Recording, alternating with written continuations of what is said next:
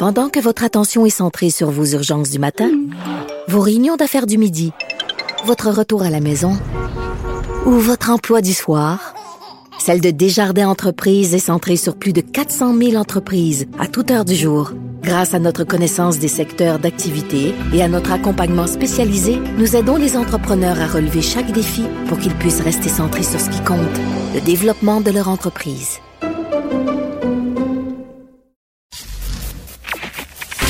Durocher. Sophie Durocher. Sophie Durocher. Mon nom est Sophie Durocher. Sophie Durocher. Des opinions éclairantes qui font la différence. Cube Radio. Bonjour tout le monde, bon mercredi. Est-ce que vous avez vu des images de ce fameux anneau qui va être euh, installé sur l'esplanade place Ville-Marie?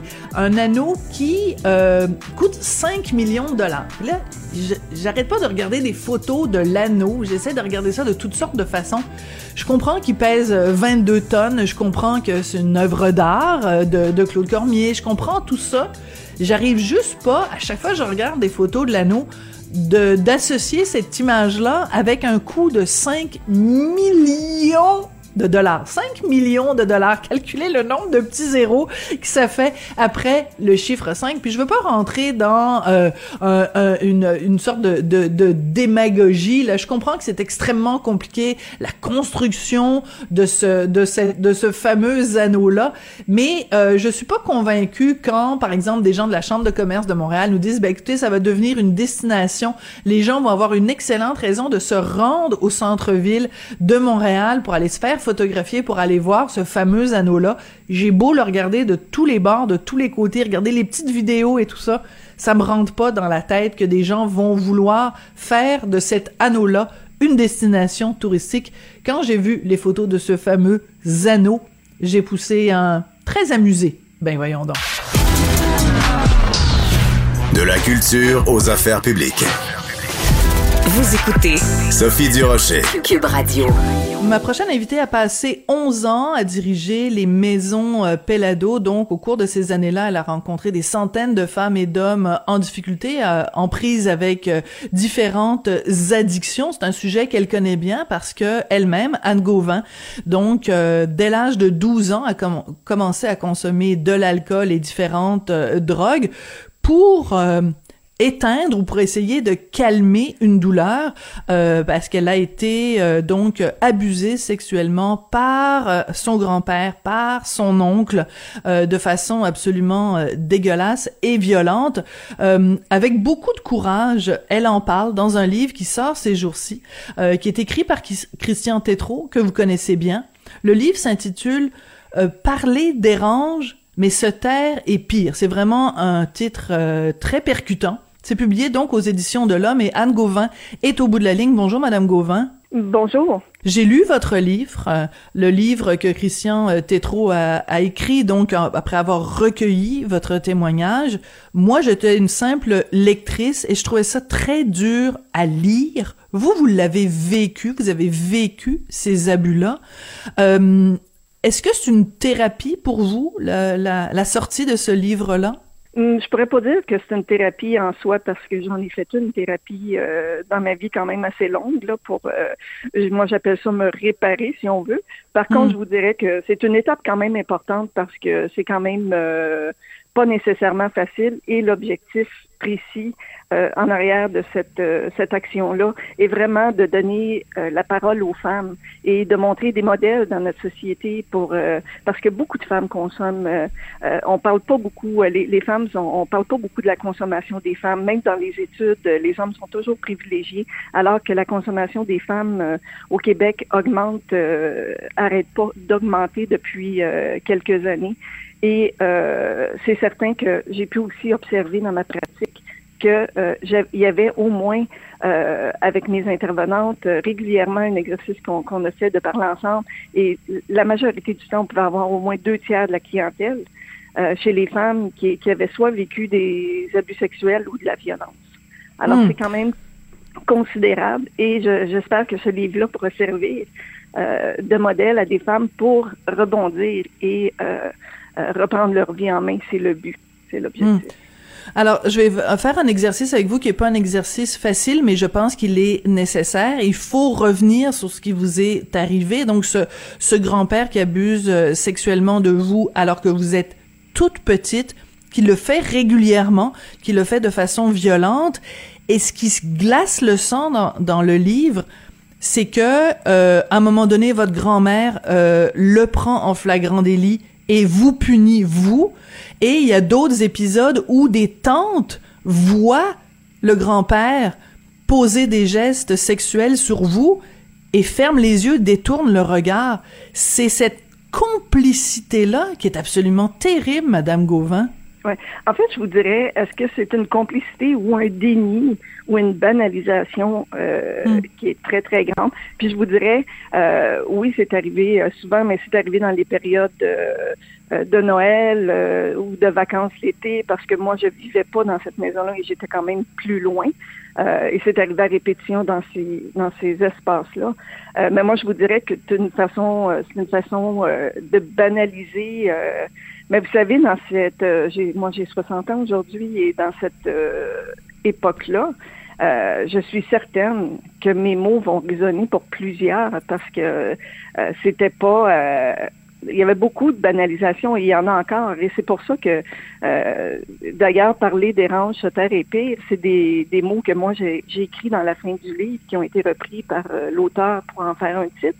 Et euh, ça partait euh, de, de, mettre euh, de mettre une voix là-dessus. De, de, de, puis je vous dirais, ben ça va déranger peut-être certaines personnes de ma famille, c'est certain, mais en même temps, ça va donner une voix à ceux qui en ont pas eu, parce que vous savez, je suis certainement pas la seule. Non, c'est sûr.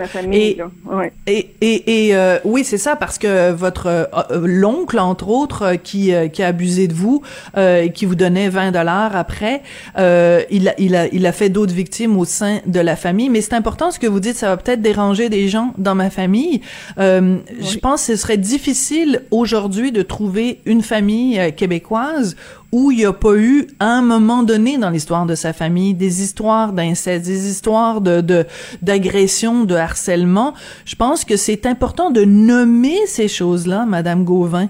Euh, au-delà de, de, de, de, votre cas à vous, euh, c'est important collectivement au Québec qu'on s'éveille à ce tabou-là de l'inceste. Absolument. Puis moi, je pense que le fait de ne pas le dire, euh, ça justifie le droit de continuer à le faire.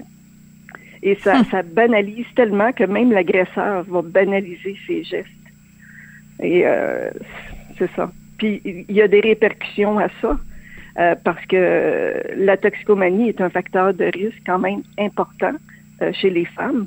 Et les femmes qui consomment perdent toute crédibilité lorsqu'elles veulent dénoncer. Mm-hmm. Il y, a aussi, euh, fait que ça devient, c'est comme une, une, roue sans fin. Et je crois que oui, effectivement, il faut que les choses soient dites. Et d'ailleurs, j'ai eu beaucoup d'admiration euh, pour euh, Nathalie Simard, qui est une des premières à avoir levé le drapeau. Et j'admire son courage. Et je vais vous dire, pour avoir simplement écrit mon histoire et avoir à l'assumer maintenant, je peux comprendre toute l'ampleur et le courage que ça a dû lui prendre. Puis je pense qu'il faut continuer à en parler, mais il faut continuer aussi à comprendre que les femmes consomment plus. Puis il faut absolument aider davantage les femmes parce que le jugement de société sur les femmes est très, très grand. Euh, par rapport à la consommation. On juge beaucoup plus les femmes que les hommes. Euh, les hommes restent moins avec les femmes, les femmes sont plus toutes seules.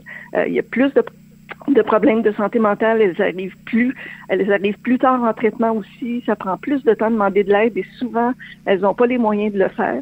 Donc, euh, je pense qu'il faut aussi réveiller euh, cette partie-là où il faut aider les femmes, arrêter d'agresser les femmes. Hmm, vous avez tout à fait raison, Anne. Puis je, je, suis contente que vous rendiez hommage à Nathalie Simard parce que c'est vrai que bien, bien, bien, bien, bien avant le mouvement MeToo, elle a été la première à dénoncer. Puis en plus de dénoncer quelqu'un d'aussi connu et d'aussi entre guillemets respecté que euh, Guy Cloutier, euh, c'est absolument. Euh, et moi, des fois, ça me dégoûte de voir à quel point il y a des gens qui minimisent ça en disant oui, mais c'était un bon, un bon gérant. Ben oui, ben il, il, a, il a agressé deux, deux personnes parce qu'il a agressé Nathalie Simard et il a fait une autre victime.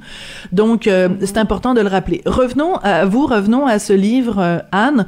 Euh, Pendant ces 11 années où vous avez euh, été appelé euh, à, à, à, intervenir dans les maisons euh, Pelado, vous dites qu'il y a un personnage, une femme, qui a vraiment laissé un souvenir indélébile. Elle s'appelle Madeleine. Racontez-nous pourquoi cette, cette l'histoire de Madeleine vous a tant touché. En fait, l'histoire de Madeleine, je vous dirais que c'est un peu le portrait euh, de ce que sont les femmes euh, aujourd'hui, les femmes euh, début vingtaine qui ont des problèmes de consommation. Et moi, je vous dirais que ce qui est particulier, c'est que moi, si je mets en parallèle mes années de, de, vingtaine et tout, je trouve que les femmes sont, sont vraiment soumises à, à, à, des conditions beaucoup plus difficiles. Je trouve ah oui? Oui, oui, absolument. Si ce n'est que des substances, par exemple. Euh, mhm. moi, je viens de bon à l'époque c'était les drogues psychédéliques, euh, euh, mascaline, acide, ces trucs-là, mais mais c'est pas des, des drogues nécessairement qui étaient très addictives. Aujourd'hui, on va s'en aller beaucoup plus vers des stimulants.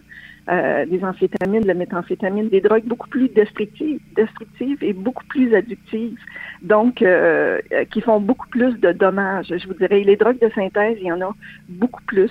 Le marché est, est moins cher qu'à l'époque euh, et beaucoup plus accessible aussi. Et en plus, je trouve qu'il y a un recul pour les femmes de cet âge-là sur euh, le rapport avec avec les hommes, le rapport qu'elles ont avec les hommes, la domination sexuelle des, des, des garçons versus les filles. Je trouve ah oui, ça a empiré.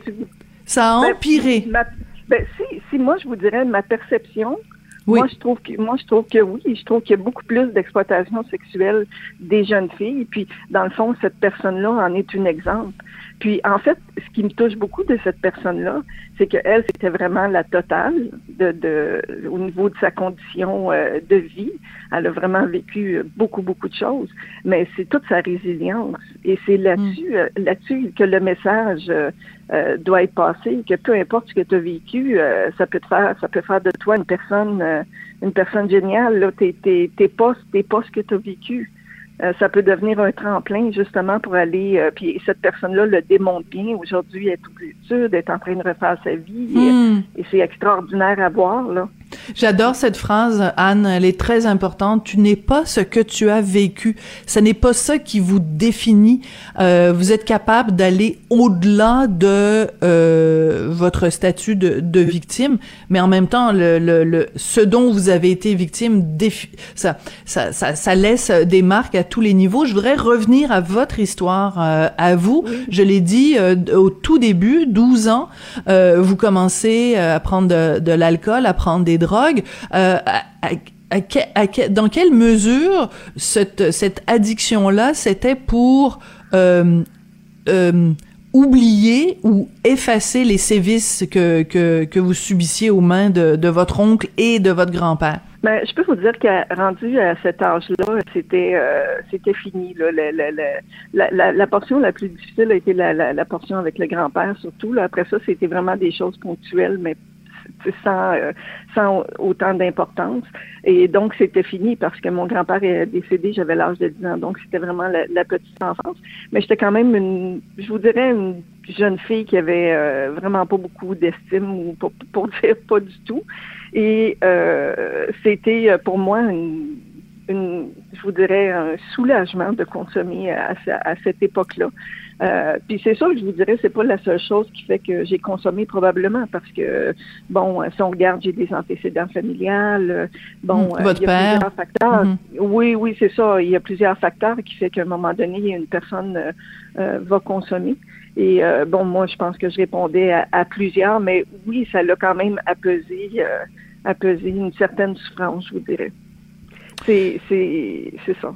Oui quel message vous, en, vous voudriez envoyer euh, à, mettons, euh, quelqu'un qui aurait 20 euh, ans aujourd'hui, euh, qui est euh, complètement accro à l'alcool, qui est accro aux drogues, quelqu'un qui a vécu ou pas des abus sexuels ou et et que, pour lui dire que qu'elle peut s'en tirer. Euh, euh, est-ce que c'est forcément en passant par une maison comme euh, les, les, maisons Pelado? Est-ce que c'est forcément en passant par des meetings d'alcooliques anonymes? C'est c'est comment on s'en sort autrement dit pour pour résumer ma question, Anne? Mais moi, je vous dirais si la personne a la chance de pouvoir euh, s'offrir un traitement comme aux maisons Pelado, écoutez, c'est, c'est ça c'est vraiment génial parce que non seulement elle va être accompagnée dans les premières semaines euh, d'arrêt de consommation, sevrage et tout, mais en plus euh, on va lui donner des outils incroyables qui vont l'aider à sa sortie et, et elle va être elle peut être soutenue pendant plusieurs mois ensuite euh, à sa sortie pour pouvoir continuer. Euh, il y a les regroupements anonymes que vous avez dit, les ANA et compagnie. Absolument, c'est aussi euh, un outil important. Et si la personne, on retrouve dans, dans, dans, la clientèle toxicomane, autant chez les, les hommes que chez les femmes, à peu près 50% de la clientèle qui ont aussi des problèmes de santé mentale. Donc, je vous dirais que des fois, c'est multifactoriel. Donc, ça commence par une thérapie, mais il faut identifier les autres problèmes et qu'ils soient pris aussi euh, euh, en charge euh, dès le dès le début. Là, ça augmente les chances de pouvoir s'en sortir. Puis puis moi, je dirais à la personne, ben aujourd'hui, tu sais, on est responsable de ce qui nous arrive. Les, problèmes de dépendance sont considérés comme des une maladie. c'est dans le DSM-5, ça a été dans le cadre dans le mhm, C'est vrai. Et, oui, puis c'est, on peut comprendre l'aspect maladie, mais en même temps, euh, on peut avoir le diabète et si on a le diabète, mais on a des actions à poser pour sauver sa vie à tous les jours. Et je vous dirais que, que c'est le même principe. Alors, si on, on, on, souffre de toxicomanie ou d'alcoolisme, mais il faut euh, se responsabiliser et euh, faire ce qu'il faut pour arrêter. Et moi, je vous dirais, ben, une chose que je peux vous dire et vous confirmer, c'est qu'il n'y a pas de changement sans souffrance. Et la souffrance, c'est le tremplin.